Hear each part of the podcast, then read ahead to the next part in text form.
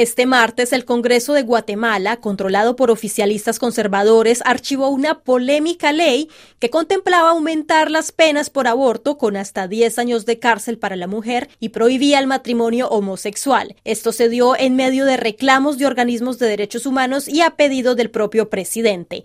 Para la especialista en género investigadora del Centro Estratégico Latinoamericano de Geopolítica, Bárbara Esther, este tipo de decisiones son una influencia de la religión y la cultura en la política.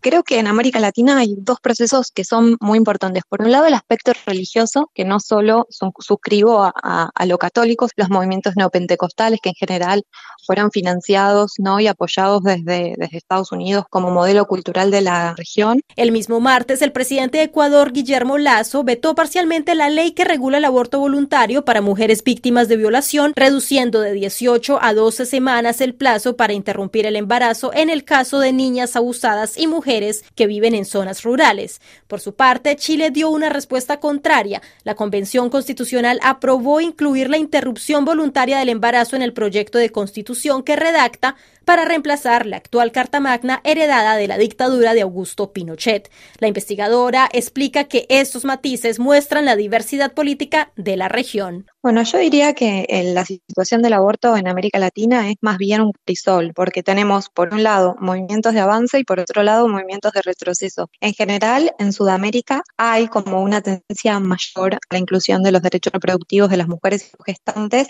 pero en Centroamérica, digamos que la verdad que sigue siendo como bastante prohibitivo. Me parece que también es un tema que se articula con fines políticos, que muchas veces se incluye en las propuestas de los candidatos, pero después esto puede ir para atrás, como en el caso de Lazo, ¿no? que era, digamos, un candidato del Opus Dei que asumía con una promesa de tratar el tema del aborto, sobre todo de la causal de violación, y luego vemos cómo veta las leyes generando retrocesos.